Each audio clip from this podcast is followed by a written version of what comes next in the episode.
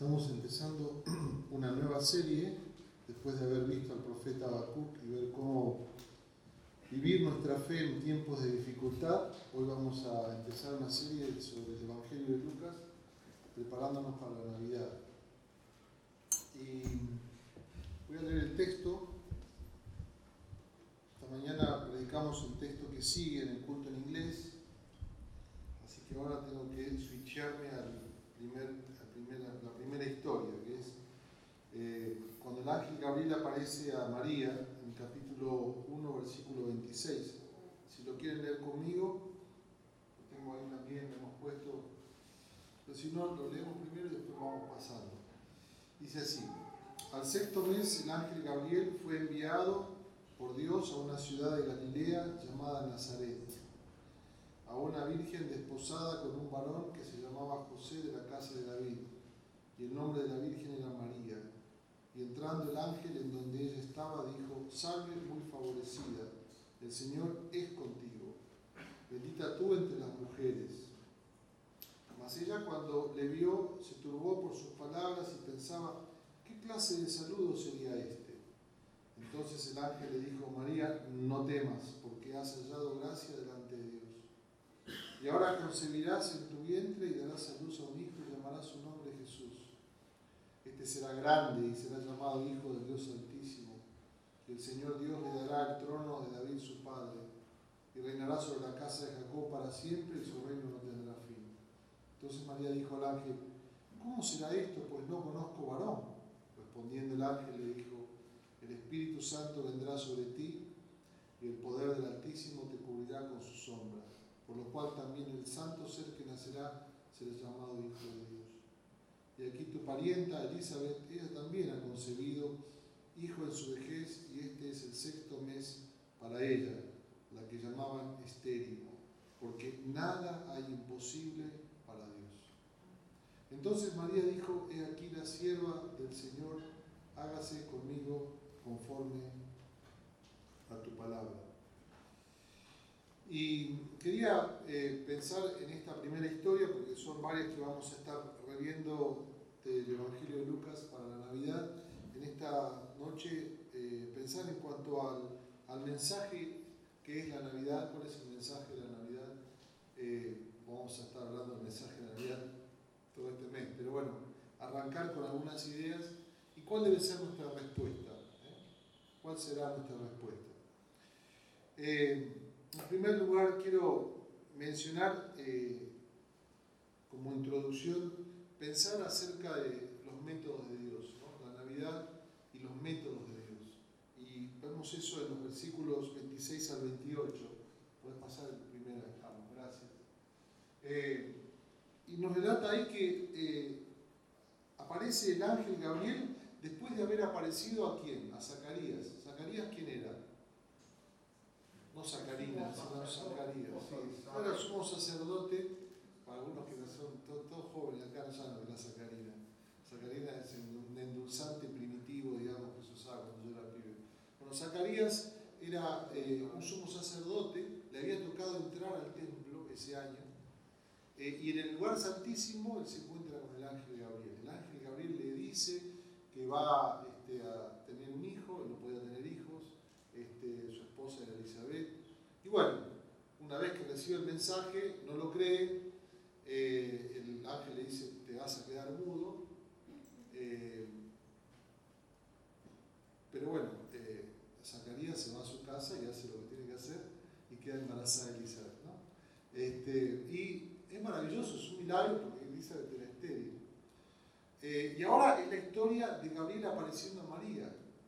Y digo, lo insólito de Dios, ¿no? pensar en los métodos de Dios. La Navidad nos habla de esto de insólito de Dios. Porque fíjense, eh, Zacarías era un sacerdote, María era una mujer. Si vos mirás la escala, digamos, social, cómo estaba figurada, cómo estaba armada en la antigüedad o en esta sociedad de la cual relata el Evangelio, tenías a los gobernantes, tenías al supremo emperador, los gobernantes, las clases superiores, estos eran los comerciantes, por ahí los este, que eran parte del Senado.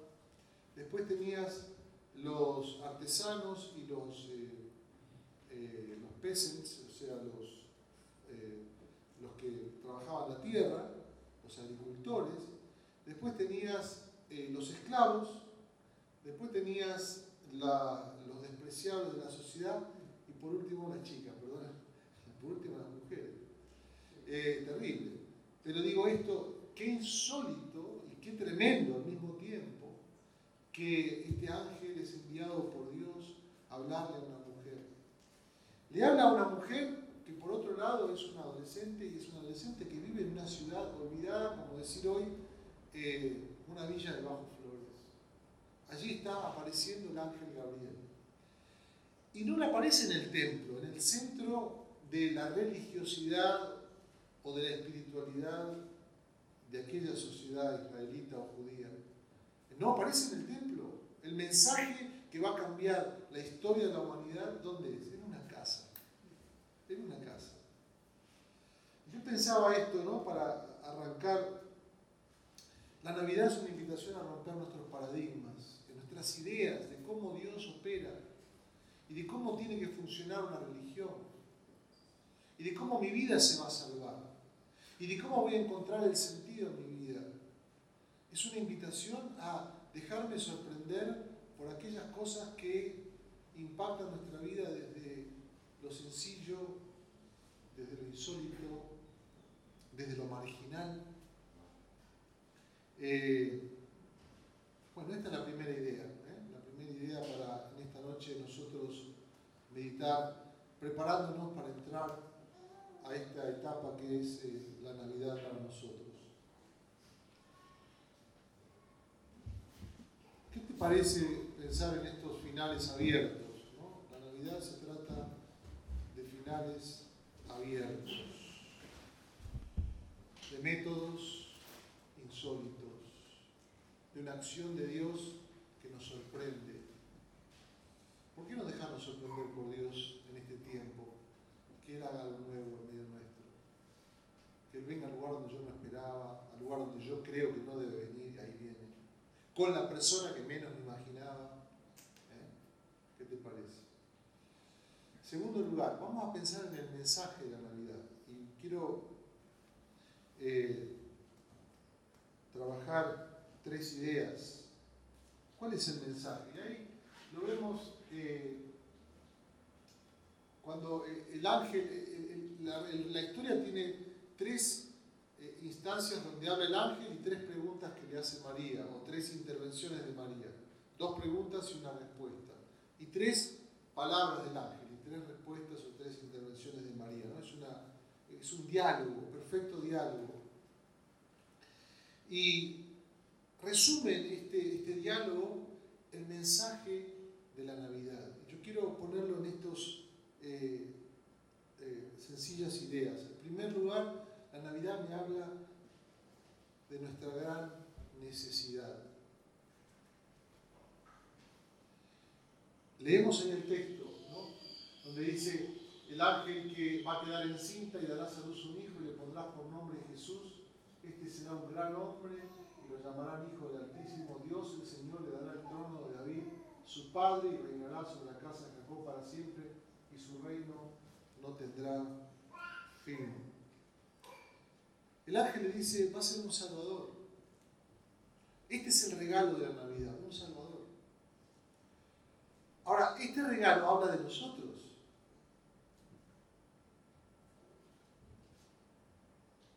Y esto queda entre nosotros nada más, pero hoy estaba acomodando un poquito algunas cosas en la pieza de mi hija y veo un libro sobre calorías. ¿Quién le regaló el libro sobre calorías? Está muy susceptible. está bueno. Imagínate que llega la Navidad y te, te regalan un libro que dice ¿Cómo triunfar a pesar del fracaso? ¿Qué está diciendo de vos? O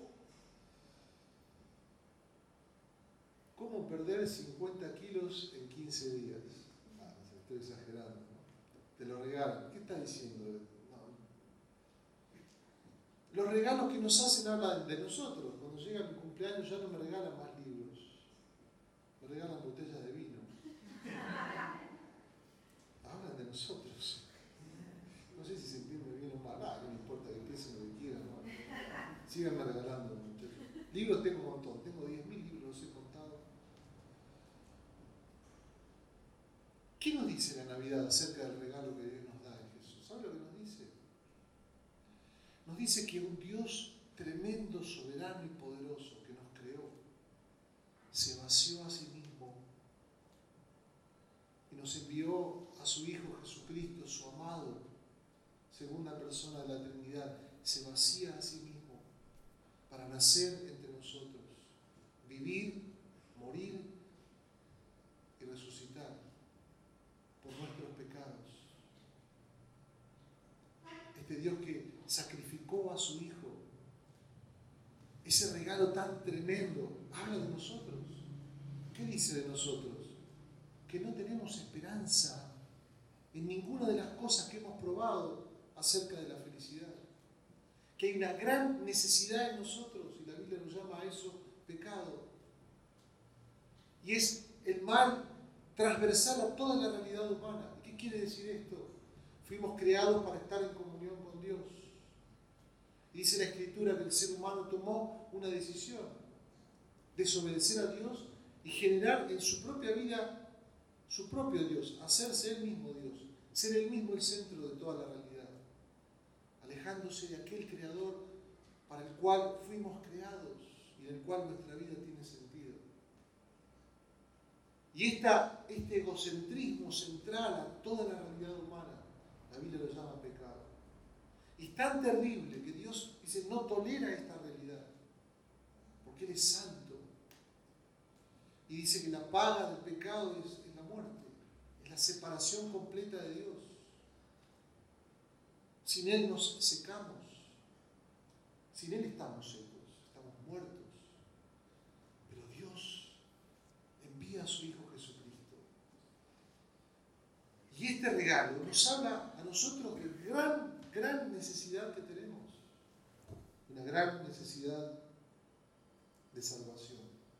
Primero. Segundo, el mensaje nos habla del gran amor de Dios. Ahora, yo no puedo entender su gran amor si no entiendo mi gran necesidad, ¿sí o no? Siempre lo decimos. Ay, cuánto amor que tiene. Me regaló otro libro, y ya es el quinto que tengo sobre Cristología en las cartas de Pablo. No veo la diferencia. Si yo no sé mi necesidad, no voy a saber cuán grande amor Él tiene por mí. Por eso, siempre la entrada a la vida cristiana es una entrada a reconocer mi gran necesidad de Dios. Alguien me dijo acá una vez, hablas mucho de pecados. Y sí, y sí, porque el power no está en you, no está en vos, sino está en Dios. La esperanza no está en vos, está en Dios. Y entonces viene el mensaje del amor de Dios y nos dice cuánto nos ama. La encarnación, que cantábamos recién, nos habla del gran amor de Dios. Qué maravilloso, dice allí el texto de Isaías, dice, verá el sacrificio de su Hijo y será satisfecho. ¿De qué será satisfecho? ¿En dónde estará su satisfacción? Dios será satisfecho en el sacrificio de su Hijo. Cristo que muere en nuestro lugar. Nosotros mereciendo morir, Él muere en nuestro lugar. La paga del pecado y la muerte para dar a Dios en Cristo Jesús en vida eterna.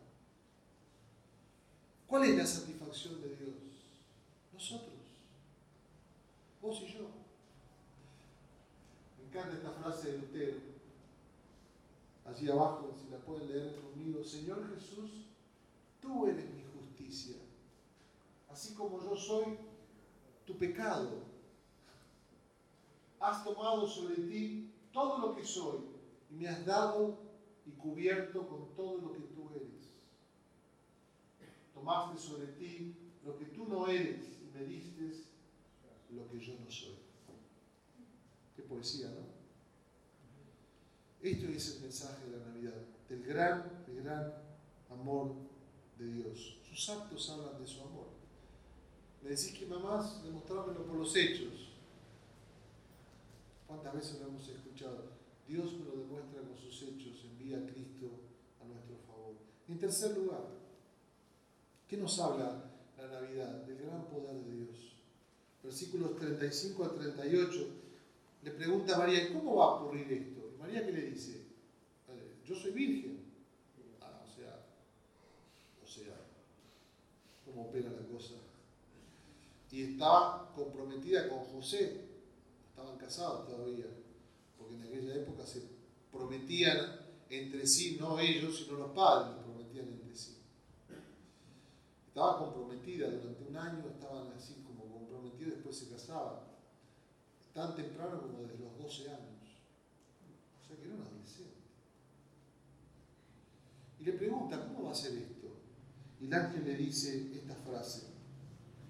El Espíritu Santo vendrá sobre ti y el poder del Altísimo te cubrirá con sus sombras. Por eso el santo ser que nacerá será llamado Hijo de Dios. También tu pariente Elizabeth, que llamaba Esther, ha concebido un hijo en su vejez y ya está en su sexto mes de embarazo. Lo vamos a ver la semana que viene. Porque para Dios no hay nada imposible. Este es el mensaje de la Navidad acerca del gran poder de Dios. Que aquel que es sumo y grande se humille a ser criatura, aquel que es creador habla de su poder. De aquel que hace sombra, la referencia es al Antiguo Testamento cuando dice que venía la sombra, era la nube de la gloria de Dios sobre el pueblo. Te va a hacer sombra, el poder de Dios, la gloria de Dios. Y vas a quedar embarazada. Su creación nos habla del gran poder de Dios, porque nada hay imposible para Él. La encarnación y la Navidad es la invitación a mirar el milagro de Dios, el poder de Dios en nuestras vidas. Vos estás esperando un milagro, algunos dicen, yo estoy orando por, no sé, un novio, una novia, una pareja, o un hijo, o esto, o aquello. ¿Quieres despertar tu fe en tu corazón? estás buscando por un trabajo, estás buscando, orando por esto, aquello, quieres descubrir el, el, gran poder de Dios, mira lo que Él ha hecho en Cristo. Ese es el milagro más grande. Si tienes ese milagro, tienes todos los milagros, tienes todo lo que necesitas. No sé si el otro vendrá o no vendrá, realmente no. Si, Dios dice, es porque en su voluntad y en su amor así. Pero a veces ponemos en lugar cosas que no son nuestra salvación. Y el gran poder de Dios en la Navidad es este Dios que se encarna a través de este milagroso embarazo de María y, la declaración tremenda, nada imposible para él. La Navidad es un tiempo para renovar la esperanza. Quiero que lo digas conmigo ahora, nada hay imposible para Dios. Otra vez, nada hay imposible para Alguien dice, yo no creo en el nacimiento original. Me encanta un teólogo, que lo voy a mencionar acá, y acá queda, está grabado. Este, Wolfgang Pannenberg, maravilloso, liberal, muchas cosas dicen, no estoy de acuerdo. Pero esto es decir, si creemos y si el cristianismo es lo que es, la realidad del nacimiento original no puede ser de otra manera. Solo es posible si hay un gran Dios. Y si no hay un gran Dios, el cristianismo no es cristianismo, no es, es otra cosa, es cualquier cosa, es lo que quieras, pero no es el cristianismo. El cristianismo habla de un Dios todopoderoso. Y yo creo en ese Dios. Yo he visto su milagro en mi vida. Y esa transformación es la que nos invita a meditar y a orar, pedir, agradecer en esta Navidad. Amén. Bueno, ¿cuál va a ser tu respuesta? Vamos a la última parte. Quiero terminar. ¿Dónde estás parado? ¿Dónde estás parada en este momento? En tu, en tu vida, eh, cara a esta Navidad. Y a veces tendemos a estandarizar eh, las respuestas hacia Dios. Entonces decimos, bueno, a ver, es cristiano, sí, porque levantó la mano y pasó al frente. Le oramos y se cayó. Nada en contra de las caídas. O Sí, no, porque desde entonces está, no, no miente más, se porta bien con la familia, está bien. Pero a veces tendemos a estandarizar, tiene que pasar esto, esto y aquello para. Y ver la respuesta de María en este tremendo anuncio nos ayuda a identificar que podemos estar en diferentes instancias y que lo mejor que podemos hacer es dejar que Dios nos siga llevando en esta experiencia con Él. Eh, no dejes que de ninguna manera alguien imponga sobre vos qué tipo de experiencia tenés que tener con Dios. La que tengas que tener tiene que estar marcada por la Obviamente. Pero sabes que cada uno tiene su propio peregrinaje. Algunos pasan en la puerta, pum, se entregan, conocen a Dios, su vida cambia 180 grados. Y otros, eso es un proceso de, de años o de meses. Lo importante es que reconozcas que hay algo que está llevándote y hay algo que está apelando a tu vida y tu corazón. Sigue participando, sigue caminando. Deja que Dios siga actuando en tu vida. Mirá, la, historia de María. Yo ponía ahí, pasar la, que viene, la experiencia de María. Primero sorpresa. Se turbó por las palabras del ángel y pensaba, ¿qué tipo de salud es este?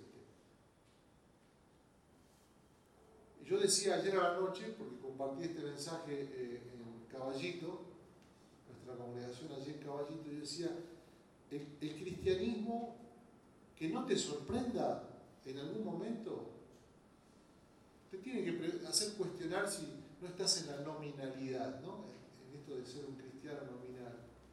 Ah, yo estoy acostumbrado a pasar tanta Navidad. De alguna forma tus paradigmas tienen que ser sacudidos. ¿Qué es esto? Sorpresa.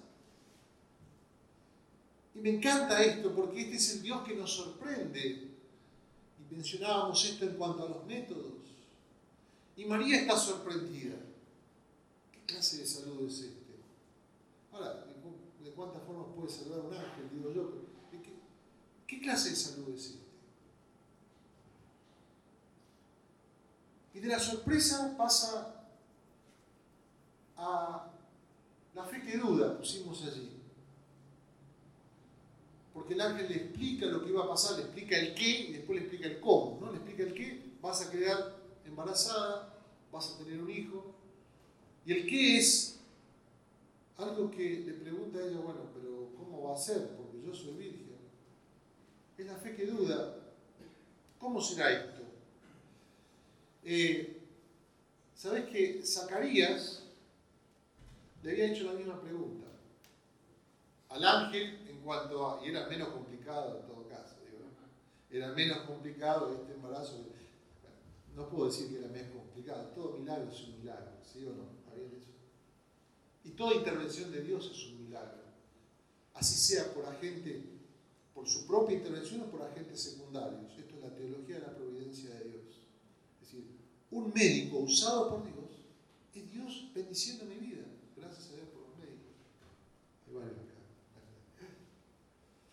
Pero digo, un milagro de Dios. Pero Zacarías duda. Ahora, la misma pregunta en el corazón de Zacarías es una duda que quiere alejarse de Dios. Y la misma pregunta en el corazón de María es una fe que duda. ¿Cuál es la diferencia? Dios lo sabe, Dios sabe y Dios conoce tu corazón. El ángel discernió y sabía muy bien que la pregunta de Zacarías era una duda como diciendo, no me involucres en este tema. Compré el Viagra esta semana. Y el otro era la duda de aquel que dice, ¿cómo es esto? entiendo que acá está Dios operando. Es importante entender esta diferencia maravillosa. Quiero decir esto, la Navidad es una invitación a acercarnos a Dios con nuestros cerebros encendidos. Yo decía ayer y lo vuelvo a decir acá, el día que te pida yo o que dejes tu cerebro en la puerta, ese es el día en que la verdad no vale la pena que sigas viniendo buscando otro lugar. Porque si algo que la fe cristiana hace y demanda es que todo tu ser sea impactado por el Evangelio, tu cerebro incluido. Así que tus dudas son mis dudas también. Y tus dudas, yo no tengo las respuestas, pero Dios las tiene. Y la fe cristiana acepta el desafío de cualquier pregunta, es un paradigma que tiene absoluta coherencia. Esto de que la fe niega la razón y que no, que la fe contra la verso es la razón, yo no sé de dónde lo sacaron. La verdad, no sé de dónde lo sacaron.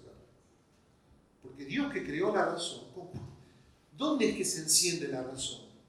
En una comunión con Dios. ¿Están de acuerdo conmigo? En comunión con Dios nuestra razón se enciende y se potencia y se maximiza. Por eso es tan importante la oración a la. Orás a la mañana para que tu razón se encienda en función de Dios, tu creatividad, tu resolución de conflictos y todo lo demás. Se encienden cuando pones tu corazón y tu vida en las manos de Dios. Yo lo creo. Esto es poderoso. Entonces, esta fe que duda es también parte de este proceso. Capaz que estás allí. O quizás la invitación sea también en la Navidad hacer lo que María hizo, que es se sometió. Y dijo, he aquí la sierva del Señor. Y sigue diciendo el texto, hágase conmigo conforme a tu palabra. Ya que has cuestionado, ya que Dios ha hecho y hablado en tu vida, ¿por qué no ahora, aún con tus dudas, someterte puedas decirle aquí, la sierva del Señor. Me gusta esto, voy a decir esto eh, de una forma muy, muy sencilla. María está dispuesta a asumir todos los riesgos ante este mensaje. Porque ella está dispuesta a asumir el riesgo de quedar sola. La palabra en inglés es ostracized, ¿no? quedar aislada. Es más, apedreada, porque si quedó embarazada y no fue por José y no estaba casada, ¡pum! La apedreaban. A él no, pero a ella sí.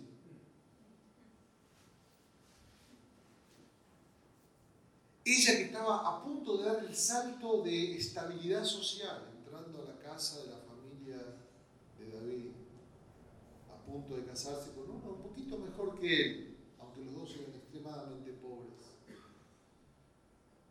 Dice, yo no soy la sierva, la esclava del Señor.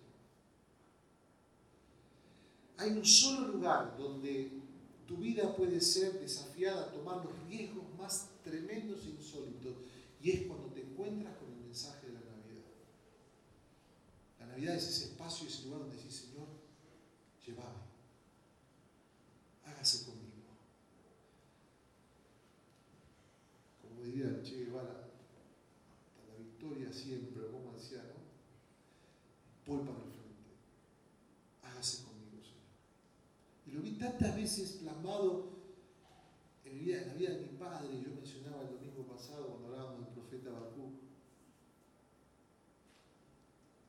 Cuando te impacta el Evangelio, te impacta el mensaje de la Navidad, puedes responder, he entregado el control. Todo lo que representaba estatus para mí, todo lo que representaba para mí algo de significado, lo puedo entregar.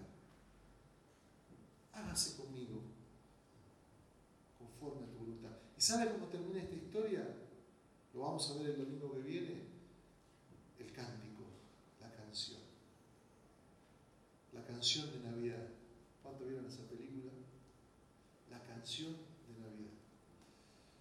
Y estos procesos son parte de nuestro peregrinaje como cristianos. O quizás estamos en alguna de estas instancias. Observa, mira, contempla. María es también modelo para nosotros, ejemplo de la espiritualidad cristiana. Hoy en día el tema de María está polarizado. ¿no? He escuchado mensajes sobre el capítulo 1 de Lucas hablando acerca de María de Cana. No pierdo el tiempo, voy a hablar del Evangelio. Pero sí voy a decir esto, María es un ejemplo y ciertamente bienaventurada, como ninguna otra mujer. Estamos de acuerdo con eso, ¿no? Pero favorecida, necesitada de salvación. Mi alma se regocija en Dios, ¿qué? Mi Salvador. Este es el mensaje, esta es la respuesta. ¿Cuál va a ser tu respuesta en esta Navidad? Quiero alentarte para que puedas meditar y prepararte eh, para este mes maravilloso. Dios va a hacer cosas grandes en medio nuestro, yo lo creo. ¿eh? Amén. Vamos a orar. Señor, te damos gracias por tu palabra.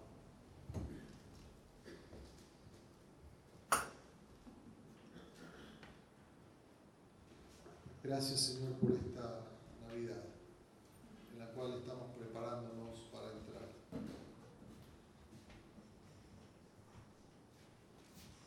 Pedimos que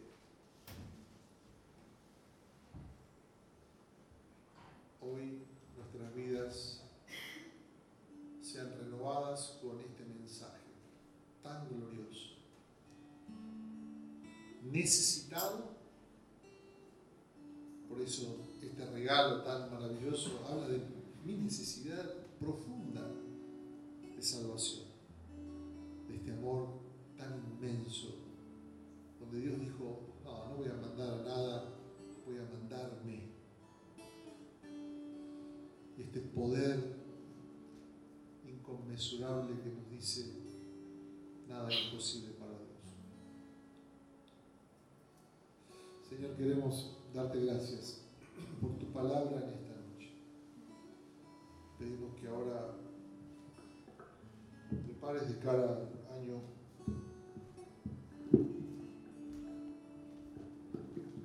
2019, en el cual celebramos esta culminación de la Navidad y el Año Nuevo.